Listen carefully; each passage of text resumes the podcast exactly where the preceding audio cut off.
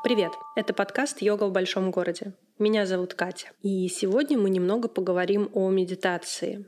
Медитация — это та тема, которая находится сейчас на устах не только у практикующих и преподавателей йоги, но и у людей совершенно разных, смежных и не очень смежных сфер. Медитацию применяют психологи, коучи, художники. Медитация применяется в бизнесе и так далее. Что такое медитация? Как медитировать? Где искать источники действительно полезной и качественной информации о практиках медитации? Мы поговорили с Валентиной Цветковой. Валя — преподаватель хатха-йоги, преподаватель медитации, практики осознанности. У нее довольно большой опыт обучения и практики медитации различных школ. И, кроме всего прочего, это интервью вышло довольно полезным не только с точки зрения теоретической информации, но и с точки зрения практики. Лично я для себя нашла ответы на вопросы, которые меня беспокоили еще в начале моего пути в практике и вопросы, которые меня интересуют сейчас как преподавателя. Я приглашаю вас послушать это интервью и получить от него такое же удовольствие, как и получила я от беседы с Валей. Валя, привет! Привет. Расскажи, пожалуйста, нашим слушателям немножко про себя. Кто ты? Кто такая Валентина Цветкова? Ну, мои основные, конечно, такие направления интересов — это йога и медитация даже трудно сказать, что преобладает в моей профессиональной деятельности, потому что я активно достаточно уже последние 8 лет веду занятия по йоге, групповые, индивидуальные, в рамках там курсов каких-то. И в то же время все больше веду чего-то в связи с практикой медитации, теоретические, практические занятия но за последнее время, по крайней мере, по обратной связи как бы от мира, я чувствую какую-то большую востребованность именно преподавания медитации как одного из моих видов профессиональной деятельности, да, меня больше как-то стали приглашать куда-то именно в качестве преподавателя медитации.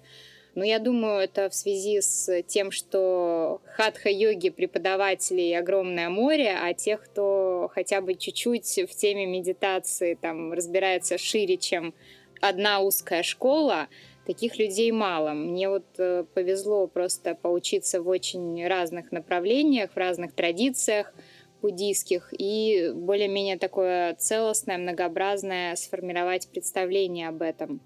О себе еще могу сказать, что по основной профессии, основному образованию я психолог, преподаватель психологии, консультирующий психолог.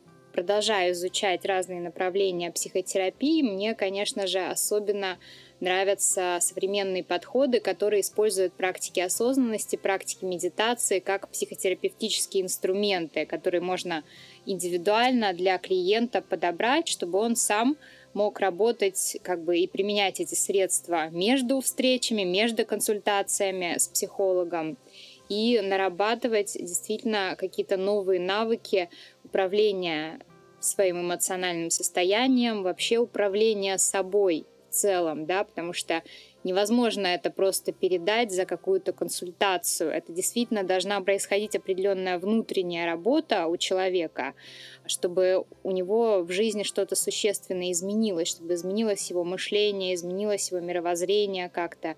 И вот э, практики медитации это как раз такой незаменимый, мне кажется, инструмент, который можно передать, научить человека его применять, так научить, чтобы он действительно увидел какой-то эффект, чтобы у него появилась мотивация. Вот. Но это тоже, конечно, очень-очень непросто, потому что часто сталкиваешься с тем, что человек как бы уходит с каким-то заданием, вроде все здорово, все нравится, буду пробовать. Потом приходит, оказывается, что он ничего почти не успел. Ну, жизнь у нас такая активная, напряженная, и встроить в свою жизнь что-то новое, даже пусть это будет 15-минутная практика ежедневная, это крайне сложно вот современным людям вообще дается. А как все начиналось? Наверное, сначала была хатха, а потом появилась медитация. Есть какая-то там история, как ты, собственно говоря, пришла в йогу? А потом как э, случилось mm-hmm. так, что медитация действительно заняла такое достаточно большое место? Ну, хатха-йогой я изначально особенно как-то и не интересовалась, хотя я читала уже разные тексты такого более мистического содержания, скорее связанные с медитацией, там и йога-сутры читала, и Мирча Илиады, есть такой автор интересный, и много чего еще. То есть у меня всегда был с детства, там, со школы интерес к этим темам, но хатха-йогу я не ассоциировала, в общем-то, с этими темами, и Помню, когда еще только я там студенткой была, когда еще только всякие вот эти фитнес-клубы начали развиваться активно. У нас там в районе был один фитнес-клуб. Меня пригласила подруга вместе там походить куда-то на что-то. Ну, в общем, я там ходила, так присматривалась, что там вообще такое в этих фитнес-клубах люди делают. И то, что я за стеклом видела там, как там йогой занимались, это меня произвело так себе впечатление. И я думала на тот момент, что не, вот этим я не буду. Что-нибудь, если уж заниматься, то что-нибудь такое поактивнее, подинамичнее. Ну, йогу действительно нужно на собственном опыте понять, что это такое, чтобы действительно понять. Вот так э, через наблюдение это не удается узнать. Тем более, что каждый преподаватель очень по-разному ведет, и можно соприкоснуться не самыми интересными полезными практиками. Вот. Но потом постепенно я узнала о том, что существует такой аштанга-йога-центр в Москве. Это был самый такой вообще ключевой э, пункт, где все наши крутые йоги ну, начинали заниматься, оформляли как бы всю вот эту современную русскую традицию, школу. Вот. И там были прекрасные преподаватели. Они себя подавали еще, я помню, как в интернете, прям вот их сайт там в поиске выходил, и там как-то так было написано, что только для тех, кто ищет настоящую йогу. Прям так как-то все жестко, сурово. Это там вам не какой-нибудь фитнес, не что-то такое. И вот такой меня именно жесткий такой подход очень заинтересовал, привлек. Плюс э, одним из самых таких вдохновляющих для меня стимулов э, заниматься йогой и э, то, что мне передало вот ощущение, вдохновение на эту практику, это был видеоролик Дениса Заинчковского. Есть у него такой старый известный видеоролик, всем рекомендую посмотреть. Кто не смотрел, не знаю, как он называется, ну просто у него немного вообще там видеороликов может быть, только один даже, где Денис э, профессионально снятый, там под музыку Денис показывает свою практику там, на фоне какого-то красивого пейзажа на природе. Вот, и там просто великолепно все снято, и настолько здорово просто наблюдение за его практикой передает определенное состояние йогическое, что у меня после этого было огромное вдохновение. Я вот потом долгое время интенсивно занималась. А как э, появилась в жизни медитация? Я вообще какое-то время от того же даже Дениса слышала, например, хотя он к буддийской медитации не склонен, но он был тоже на, на Гоинговской випассане когда-то, и он даже на своих занятиях говорил, ну, если вы хотите преподавателем йоги стать, то вот випассану вам пройти точно надо как такой базовый опыт испытать. Вот, мне это как-то сразу так запомнилось, я еще была не в теме совершенно. Потом я тоже от многих преподавателей слышала, я у Михаила Баранова занималась и училась на тичерс-курсе, а он как раз активно увлекался традицией Тхировада, вот более такая традиционная, уже сложная, полноценная форма буддизма, чем школа Гоенки, это такой авторский, упрощенный современный метод – вот. И он как раз подсказал вариант ретрита, на который стоит пойти. Я уже после окончания teachers курса я пошла на первый ретрит, практически без какой-то подготовки. То есть ничего не бралась там читать, изучать. Ну, наверное, мне так и хотелось вот как-то окунуться в это сначала незамутненным взглядом, интуитивно я это сделала и считаю, что это очень правильный на самом деле подход, потому что дало мне более глубокий опыт и большую открытость восприятия. Я все вот прям каждую деталь так запечатлела мощно. У меня не было каких-то уже своих представлений, как должно быть, как там это все понять. Вот. И это был ретрит с тайским монахом, учителем Хировады, он был японец. То есть он как бы так и немножко как из дзена что-то в нем было, и про юнгианский анализ он рассказывал, то, что мне было очень близко, психотерапевтический такой взгляд. Вот, и в то же время он был традиционным представителем Тхеравады. Вот этот ретрит очень мощно на мою жизнь повлиял. Он всего был пятидневный, но интенсивный. И я прям по окончанию поняла, что все, я теперь этой темой буду точно заниматься всегда. Что она какая-то совершенно невероятная, такая без, безграничная в плане дальнейшего познания, изучения. Как э, человеку совмещать в своей жизни, ну, несмотря на то, что да, у нас достаточно интенсивная жизнь, работа, дом, а, еще какие-то обязанности у нас есть и дела. Как все это совмещать? Вот и практики медитации, и хатха-йогу, и ты еще занимаешься светской медитацией, майндфулнесом. Вот как это все собрать в своей жизни? Очень сложно собрать. Я далеко не мастер собирания всего этого полноценном количестве и качестве в своей жизни. То есть э, у меня много проблем таких. И сожаление о том, что я не успеваю привнести достаточное количество практики в свою повседневную жизнь. Все время чего-то не успеваешь, конечно. Я такой увлекающийся скорее человек и иду больше за самым таким актуальным интересом. Но у меня все-таки это было больше периодами. То есть был период максимального погружения в хатха-йогу, он был необходим, чтобы как-то проработать тело, наработать определенные навыки. И без такого полного погружения, глубокого, так, чтобы заниматься каждый день практически, заниматься интенсивно и как бы думать в основном только об этом. То есть без этого не было бы существенного прогресса. Мне кажется, без этого хорошим преподавателем не станешь никак. А потом уже, когда все-таки медитация стала занимать меня в большей степени, ну, потому что, да, сфера для меня более-менее изучена, эта сфера новая, и она требует больше времени, ну и больше интереса вызывает. Я уже к этому моменту, конечно, йогой гораздо меньше стала заниматься, и на данный момент, например, очень мечтаю восстановить более-менее такую нормальную практику, что я веду, конечно, занятия, но в основном это все-таки такой начальный уровень, ну, с элементами среднего. Вот. И сама тоже интенсивно не занимаюсь последние годы, на это как-то уже ресурсов особо не хватает. Про светский подход еще ты спрашиваешь.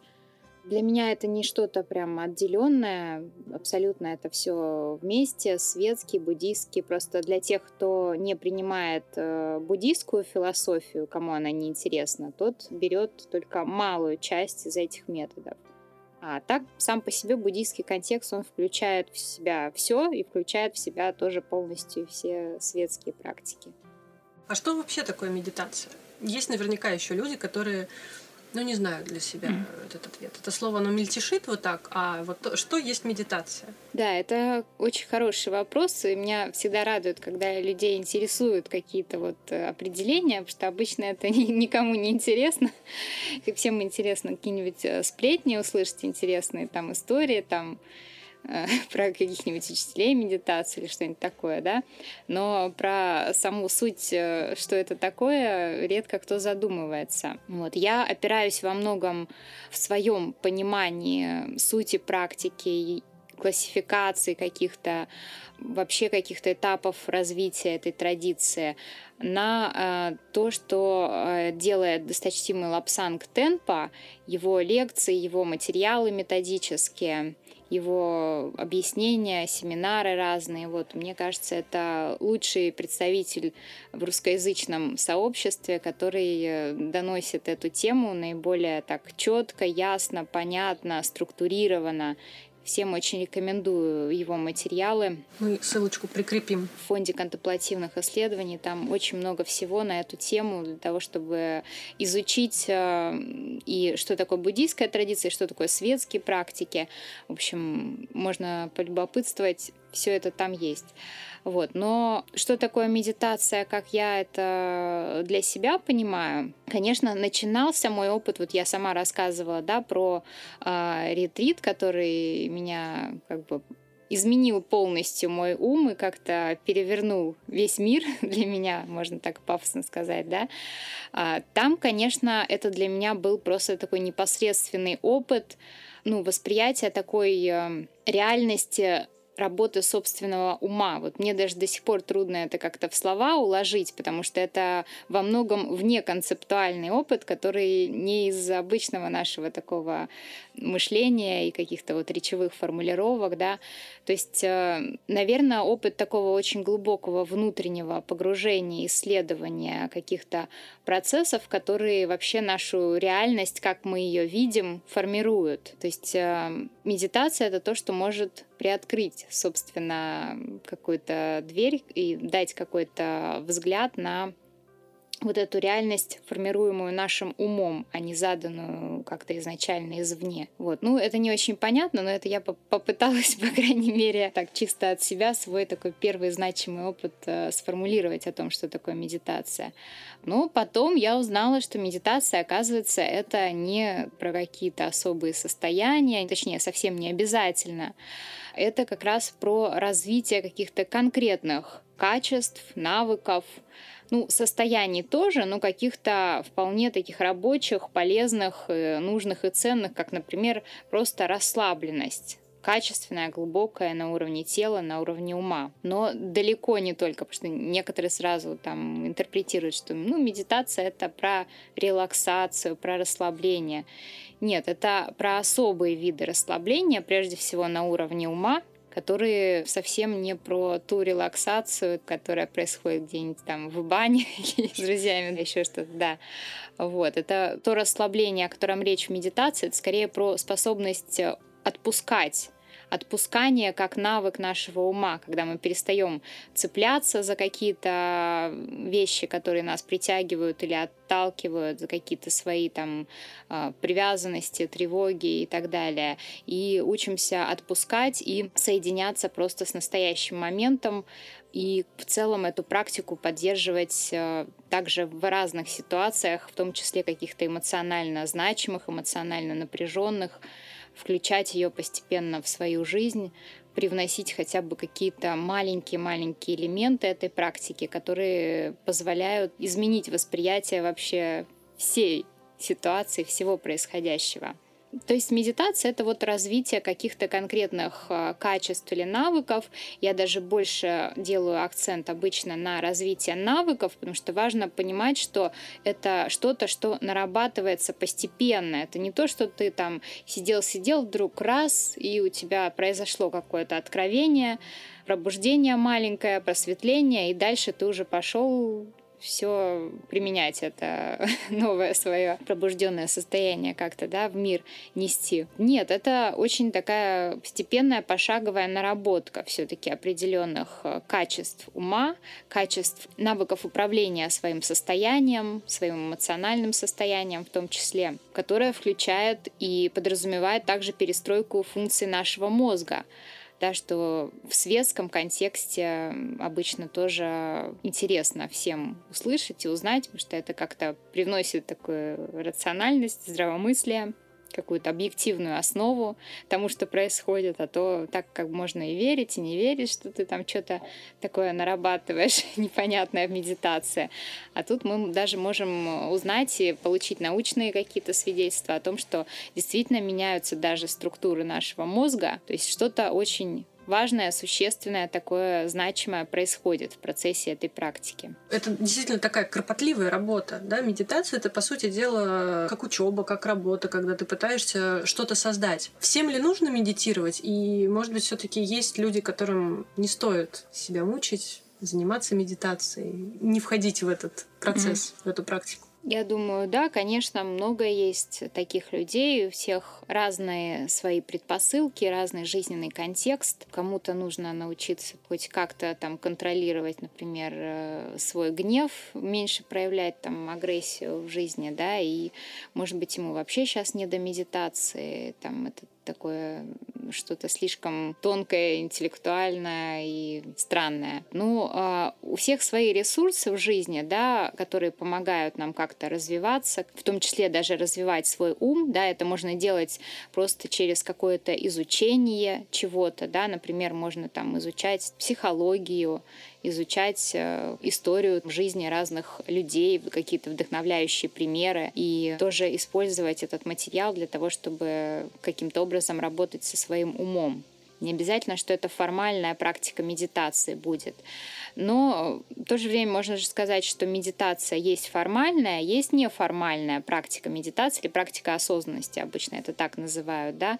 То есть кроме того, что мы просто сидим, выстраивая правильно позу, засекая там определенное время, делаем какую-то конкретную технику в таком формальном виде, мы можем встраивать тоже какие-то элементы практик осознанности, использовать их, это обычный человек не назовет, это медитация даже, да, ну, есть там те же самые письменные практики, которые ближе к психологической некой такой работе, да, и даже практика йоги и практика работы с психологом, на мой взгляд, это все тоже некие вариации практик осознанности, что просто используются разные инструменты. Когда мы с психологом работаем, у нас как дополнительный некий инструмент или как какое-то зеркало, да, есть а, психолог и психотерапевт, который помогает нам самим направлять свое внимание определенным образом и тоже развивать какие-то благотворные навыки, состояния, качества про что еще я начала говорить? Про практику йоги. Про практику йоги, да. Для меня это тоже важнейшая такая практика осознанности, медитации. Я очень рада, что она у меня до медитации возникла в моей жизни, потому что она мне обеспечила такую мощную базу. И мне кажется, если бы я не занималась долго интенсивной йогой до того, как попала на первый свой ретрит, он даже близко бы вот этого впечатления не произвел. Что у меня уже была такая мощная наработка в йоге, и для меня этот э, ретрит, он стал вот как э, спичка, брошенная в сток сена, абсолютно такое ощущение. То есть я вот максимально наработала все условия. У меня на тот момент был, наверное, одно из лучших таких состояний моей формы в практике йоги. Я могла комфортно очень сидеть долго неподвижно. У меня было очень хорошее сосредоточение, потому что я много занималась йогой, я не отвлекалась ни на какие там устройства. На, на тот момент я не была увлечена какими-то видами информации, там просмотром чего-то, сериалов, э, книг, слушанием лекций и так далее. Я прям вот вся в йоге была. Это прекрасно для сосредоточения вообще. Хорошее такое условие. Поэтому у меня там просто как по маслу пошла практика. Я плюс очень дисциплинированно соблюдала все условия ретрита. После этого уже у меня дисциплина закончилась. После первого ретрита. В принципе, я не очень дисциплинированный человек, но первый ретрит был для меня таким вот значимым опытом, где я относилась ко всей этой практике как к чему-то очень драгоценному и очень-очень внимательно старалась соблюдать все условия, все вот прям как нужно, ни в коем случае ничего не нарушить, чтобы действительно результат по максимуму практики получить. Всем бы таких занимающихся. Ну, все необходимое вовремя приходит. Э, медитация пришла ровно тогда, когда она нужна была. Я да. вот сейчас еще подумала по поводу неформальной практики. Очень часто можно от людей услышать там, Бег – это моя медитация. Там, не знаю, приготовление кексиков – это моя медитация. Ну, то есть э, сходить посмотреть на закатик – это моя медитация.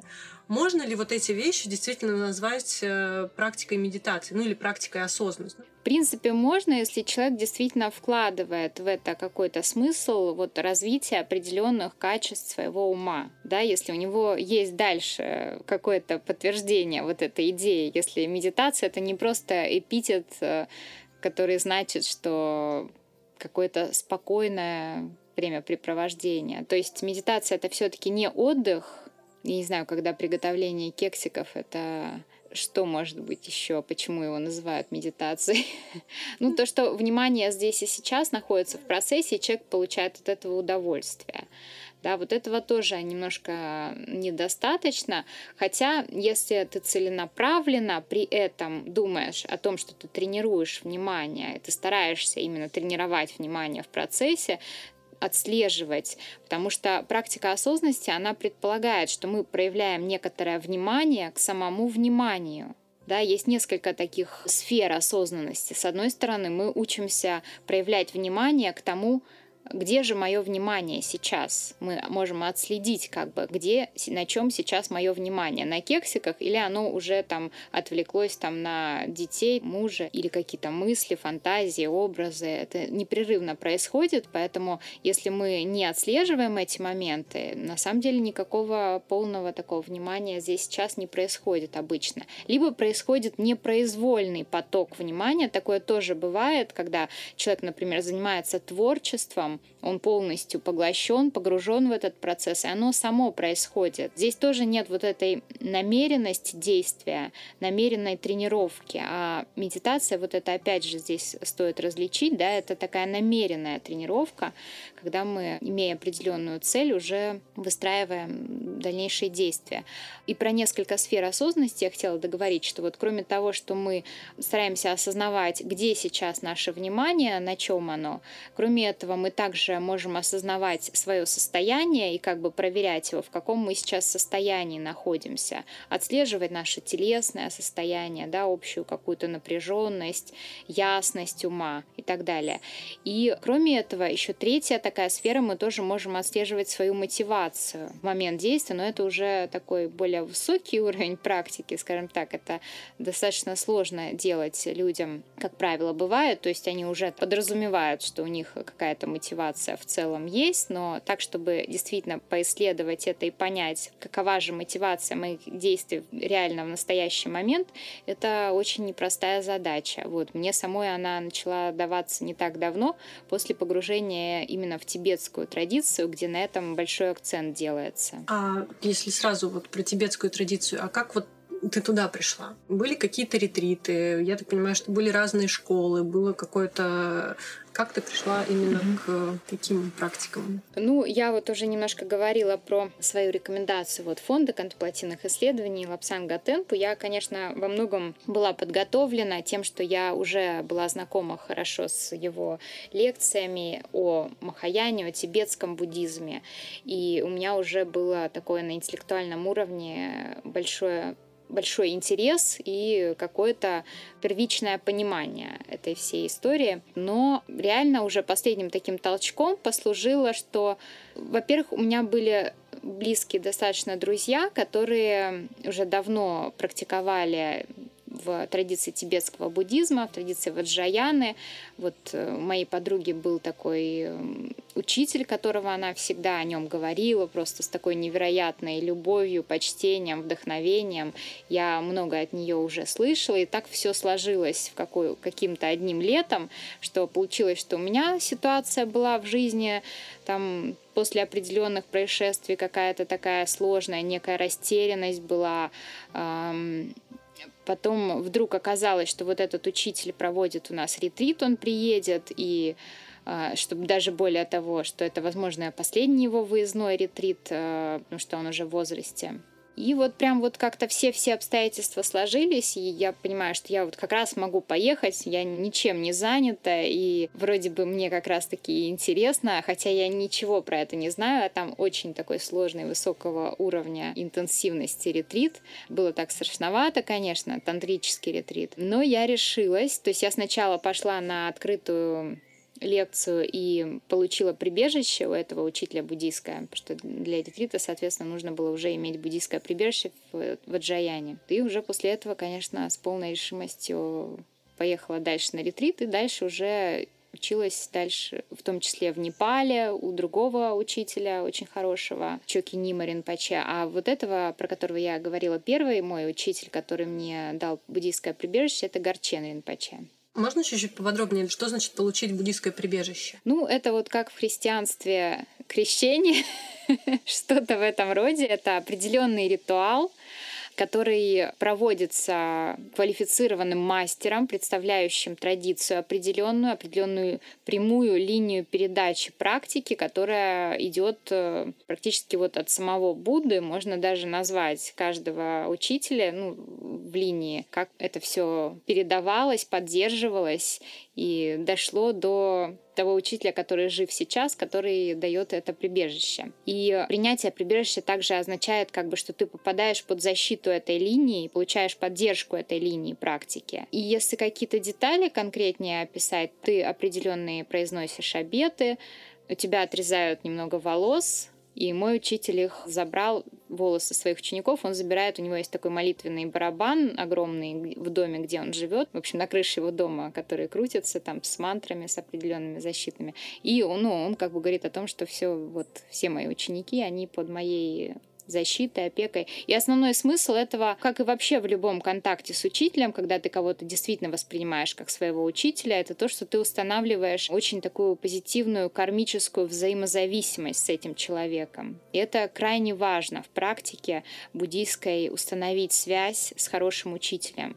Потому что мы сами по себе очень мало на что способны. У нас способности и уровень большинства из нас совсем низкий. И что-то вот освоить и достичь в практике реально вот за эту жизнь, если не пользоваться поддержкой учителя, ну это просто какие-то мизерные могут быть результаты или вообще их может не быть. Поэтому кармическая связь с учителем, на нее много возлагается надежд. А возвращаясь тоже к этой теме, может ли человек практиковать буддийские техники, буддийские практики техники, да, в том же самом, есть в открытом доступе, да, какие-то техники, не принимая прибежище. Да, это просто зависит от того, какие конкретно. Огромное большинство техник и практик, оно доступно без всякого буддийского прибежища, и даже более того, большинство практик, оно доступно вообще людям, которые не считают себя буддистами и не собираются даже становиться буддистами, потому что и сам Будда, и учителя современные, Далай-Лама говорят о том, что дхарма, она сама суть вот этого учения, суть практик, она полезна абсолютно для любого человека, и она содержится в разных духовных традициях, не только буддийской, то есть можно быть христианином, использовать тоже какие-то вот эти методы тренировки ума, получать от них очень много пользы без принятия там, контекста всего буддийского. Но э, критерий вообще тоже, скажем, несколько слов про то, чем отличается да, буддийский подход от светского, потому что ну, человек как бы может с трудом определяться и думать о том, ну, к чему я больше там... Ну, или не хотеть, да, например, э, относить к себя, да, к каким-то религиозным техникам, да, ну, все таки буддизм — это религия. Большинство, да, знают об этом. И, может быть, кто-то, ну, не хочет э, быть mm-hmm. к этому причастным, но при этом понимают, что практики медитации было бы неплохо осваивать. Про разницу mm-hmm. буддийской и светской. Ну да, но многие, кстати говоря, даже буддисты говорят о том, что буддизм — это не религия. То есть это тоже определенный взгляд, и он имеет право на жизнь, то что буддизм — это как бы больше философия, традиция практики, традиция психотехник определенных. И правда, очень много так в буддизме таких есть как бы способов проверки всех э, догм каких-то, да, или там утверждений каких-то практик. Считается, что все ты должен проверить и попробовать и поисследовать на собственном опыте, прежде чем это принимать. Тогда как для большинства религий э, свойственно больше полагаться исключительно на веру. Это тоже не, не совсем и не всегда так, но в любом случае есть вот четкие конкретные критерии, которые все-таки вот э, четко отделяет буддийское мировоззрение от небуддийского. Это признание основополагающей природы ума, не материи, а именно ума, и его безначальной и бесконечной основы. То есть, что поток ума, он э, начался до нашего рождения и не закончится с моментом смерти, и, соответственно, цели практики, они выходят за пределы этой текущей жизни мы смотрим изначально гораздо шире. В то же время и цели текущей жизни тоже, конечно, важно учитывать, это понятно, да, но вот критерий лежит, пожалуй, в этом. А как выглядит медитация вот для человека, который решил, что да, наверное, вот у него есть намерение заниматься своим умом, разбираться с ним, как-то учиться его контролировать и, и так далее. Как выглядит медитация? Вот как понять, что я в медитации? Или есть ли какие-то критерии того, что как она выглядит? Понятно, выглядит mm. она может э, по-разному, мы можем сидеть так или так, или вообще не сидеть.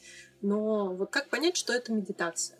Мне кажется, вот более будет корректный все-таки вопрос, э, правильно ли я практикую, который действительно очень часто возникает, у многих звучит. Тут э, ответить можно так, что, в общем-то, если ты понимаешь, с какой целью ты садишься и выполняешь данную технику, да, если ты прикладываешь какие-то усилия для того, чтобы произвольно, намеренно управлять своим вниманием и развивать какие-то полезные навыки, то уже по-любому ты практикуешь правильно, даже если это, как тебе кажется, на данный момент вообще ни капельки не получается, да, потому что часто люди говорят о том, что они как только садятся медитировать, у них там просто идет э, огромный водопад э, мыслей, которые их сбивают, да, и ничего не получается. То есть сам по себе вот этот момент э, какой-то намеренности и дисциплины в практике, даже причем неважно и время практики, да, это может быть одна минутная медитация даже, но первично всегда наше намерение и наша мотивация. Если оно присутствует, осознанное некое намерение, осознанная мотивация, то это уже в каком-то смысле правильная практика. А дальше уже можно ее совершенствовать бесконечно. Для этого есть множество инструкций от каких-то квалифицированных преподавателей, да, и мы можем чередовать, например, практику с инструкцией и уже самостоятельную практику и постепенно как бы корректировать свой способ медитировать, привносить какие-то элементы, которые мы слышим в инструкции от преподавателя, пробовать это потом самостоятельно потихонечку применять уже в своих условиях. Тут такое уже развитие тоже идет постепенное и способность э, понимать правильность, неправильность, она тоже развивается с процессом практики. Но я думаю, что в любом случае тут э, нужно какую-то критичность и самокритику отбросить и принять доброжелательно любые проявления своего ума, с которыми мы сталкиваемся в практике, да, это первый такой важнейший шаг. Все начинается с доброжелательности вообще потому что ну, все, все, что мы видим, замечаем, наблюдаем в своем уме, как правило, оно каким-то кажется каким-то не таким, каким-то неправильным, каким-то неподходящим к состоянию медитации. Поэтому можно сразу расслабиться, породить доброжелательность и наблюдать, что будет дальше. Ну, медитация э, это довольно такая сейчас модная тема, и медитации сейчас э, действительно существует очень большое множество. У меня в свое время возник такой вопрос, я думаю, что у начинающих тоже может быть такой вопрос возникнуть. Вот э, я открываю интернет и вижу, например, там какие-то разные медитации. Медитации на принятие, на принятие себя, на благосостояние, на проработку чувства вины. И вот огромный поток еще разных других э, шизотерических э, тем. Как к вот этому относиться и как, наверное, да, это вот вопрос, подводящий к тому, как вообще найти учителя или, может быть, школу или курс, который был бы настоящим правильным, и являются ли вот такие медитации на всякие разные аспекты жизни, которых много в интернете, правильными или mm-hmm. корректными. Ну, я для себя вообще не нахожу такой возможности тратить свое личное ограниченное время на что-то просто попавшееся в интернете, как-то в случайном поиске или где-то там в ленте, мелькнувшее в ленте там прослушивания где-то, да.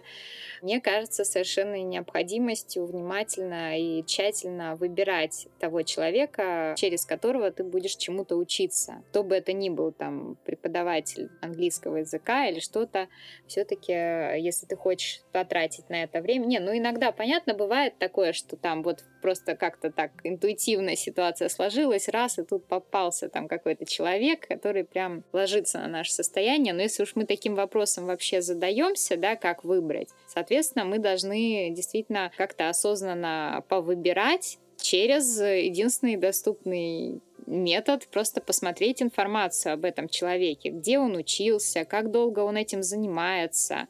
А, меня обычно интересует там, какое первое образование и профессия у человека, потому что, ну, на мой взгляд, человек, который занимался пиар и рекламой, и тут вдруг он стал таким известным и популярным преподавателем. Тут Очень у меня именно таких и подаются как раз. Много э, вопросов, да, возникает, что понятно, что человек умеет себя раскрутить, но для преподавания нужны совсем другие качества, и тут как бы нужно отделить зерна от плевел и посмотреть на его образование и опыт действительно личный опыт в практиках.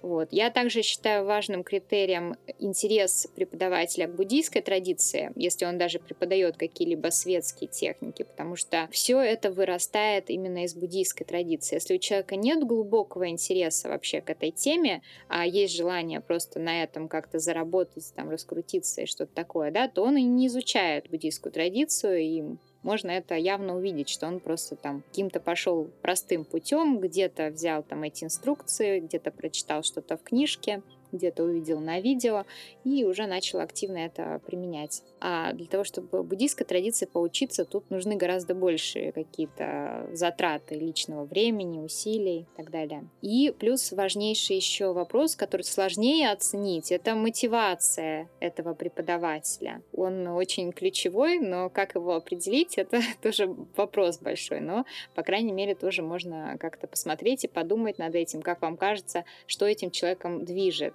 присутствует ли в нем какая-то альтруистическая мотивация, или это все-таки некая вот подача себя, какого-то образа особого себя, раскручивание этого образа или банальное зарабатывание денег и так далее. Другой вопрос. Если человек занимается йогой, он ходит в зал, и, в принципе, ему не обязательно ездить на какие-то там выездные мероприятия, йога-туры, ретриты, семинары. Ну, просто ходит, занимается, может быть, mm-hmm. что-то делает дома. Нужно ли практикующему медитацию ездить на ретриты? Опираясь на то, что я вначале рассказывала, мой ответ, я думаю, очевиден.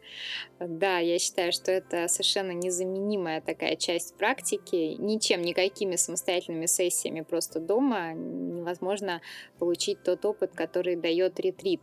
Поэтому я как можно раньше всем даже рекомендую получить этот опыт, но тоже внимательно сначала подумать и проверить, куда именно вы собираетесь ехать на ретрит. Потому что если раньше, там, когда я начинала этим заниматься, просто ошибиться не было никакой возможности, никто вообще такого не проводил, кроме вот каких-то учителей, которых время от времени привозили. Узкая группа там российских буддистов организовывала с тайскими мастерами Тхировады, или вот были ретриты ретриты Гоенки всегда. Кроме этого, ничего абсолютно не было, никто даже слово ретрит не использовал. А сейчас ретрит используют, во-первых, все преподаватели йоги, неожиданно резко все начали называть ретритом любой йога-тур, йога-семинар. И плюс стали проводить ретриты, называют словом випасана часто, тоже разные люди, которые там до этого тоже сходили на какой-то ретрит и сразу решили, что они тоже будут проводить ретриты випасаны, потому что что там сложного-то? Сидишь там, сканируешь тело. Ну, можно добавить еще что-то от себя, что будет еще гораздо интереснее. Там добавляют много всяких. Кстати, на ретритах допустимо практиковать хатха-йогу. Я вот как раз очень часто сталкиваюсь с какими-то анонсами мероприятий, которые mm-hmm. называются ретритами, випасанами, но там утром стоит всегда хатха-йога. Да, на ретритах допустимо практиковать хатха-йогу, и более того, учителя традиции Тхировада современные, они, как правило, стараются пригласить преподавателя йоги. Я сама долгое время на ретритах всегда вела йогу, у меня всегда ко мне обращался учитель и просил провести э, регулярные занятия, там говорил, какие у него есть там пожелания, и очень-очень это поддерживают, потому что хироводинские ретриты предполагают именно большой объем практики в неподвижной позе сидя, и совершенно необходимо людям как-то свое тело в эти моменты поддерживать. Ну, из тех ретритов, которые сейчас нам доступны в России, в основном это ретриты от Джана Хуберта, на которые можно съесть помимо Гоенки, где как раз йога запрещена, потому что она там считается отвлечением как бы от основной практики. У Джана Хуберта вот как раз такой мягкий вариант для начинающих, мы его как раз впервые привезли в Россию и организовали его первые четыре ретрита. Я очень хорошо знаю, как там все дело, как там все проходит, вот, и поэтому могу всем начинающим в целом рекомендовать попробовать, потому что это такой точно доступный вариант. Короткий, плюс там есть ретриты, не 10 дней, а существенно меньше. То есть э, йога это зависит уже от направления, от школы, от каких-то конкретных э, там взглядов и пожеланий, да. Ну вот в школе Гоенки там, конечно, много такого вообще сектанства некоторого. Они э, сделали такой очень жестко закрепленный как бы метод обучения, потому что учитель уже умер, и чтобы сохранить этот метод, нельзя ни в коем случае привносить ничего нового в него. Все лекции, все инструкции, все записано на магнитофон. И вот э, йога туда изначально не вошла. В те времена хатха-йога, я не знаю, в каком была вообще состоянии, когда это все развивалось активно под руководством Гоенки.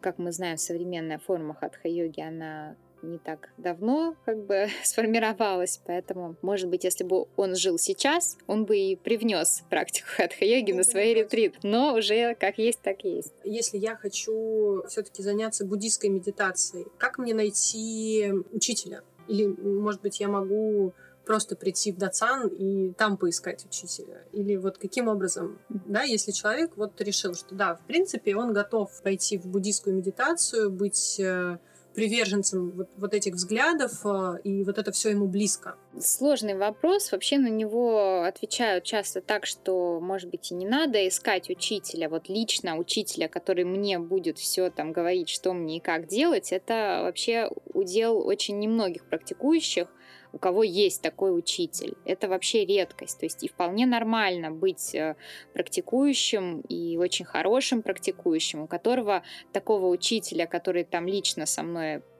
поддерживает постоянный контакт, такого учителя может не быть, и он и не факт совершенно, что он нужен.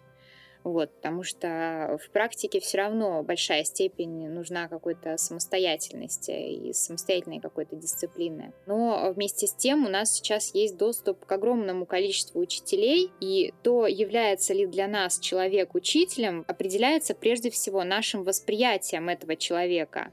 То есть я могу просто выбрать для себя учителем, к примеру, Далай-ламу.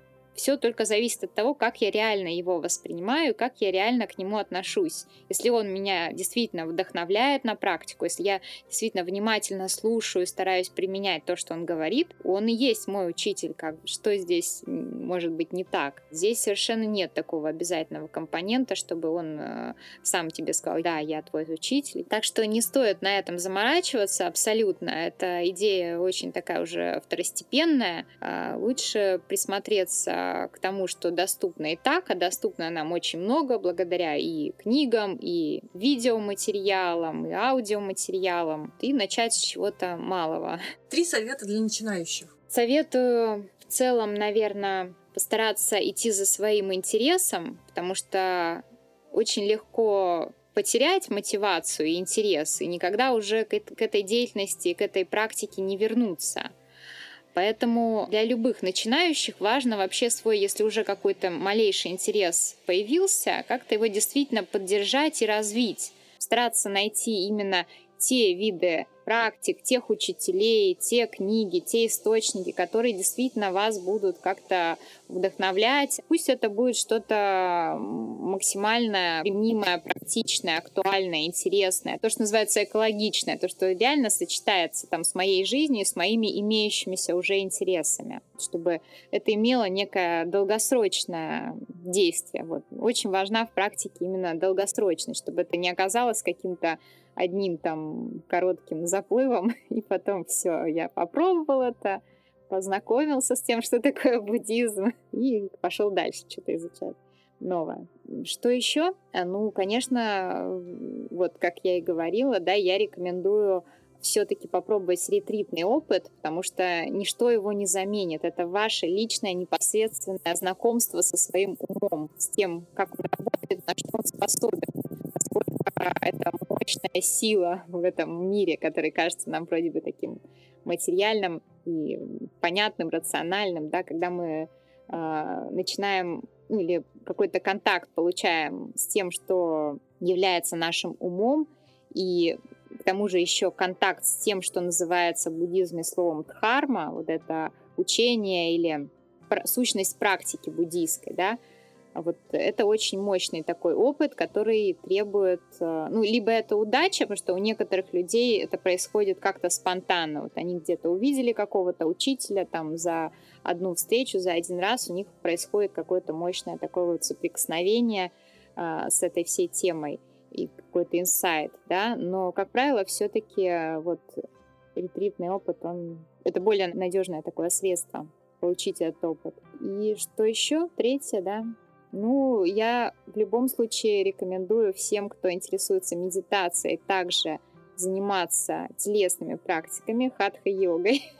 И также очень рекомендую поддержать это работой с психологом. Это как бы такие две взаимодополняющие, поддерживающие практики, которые вот именно для современного западного человека, мне кажется, прекрасно могут сбалансировать практику медитации – работа с телом, которая готовит не только наше тело, а реально готовит нервную систему, нашу вегетативную нервную систему, приводит ее в баланс необходимый. И, с другой стороны, психотерапию, потому что это просто такой э, супер мощный ускоритель любой духовной практики, помогающий как-то более реалистично посмотреть на самого себя и проработать какие-то собственные искажения, проблемы, которые в нашей истории жизни были наработаны ранее. Спасибо. Спасибо Класс. Было тебе. очень, очень интересно. Спасибо. А наш подкаст теперь доступен на различных площадках. Пожалуйста, подписывайтесь на нас, ставьте оценки, делитесь со своими друзьями и близкими. Нам это очень здорово поможет и поддержит нас в нашей деятельности. Всем пока!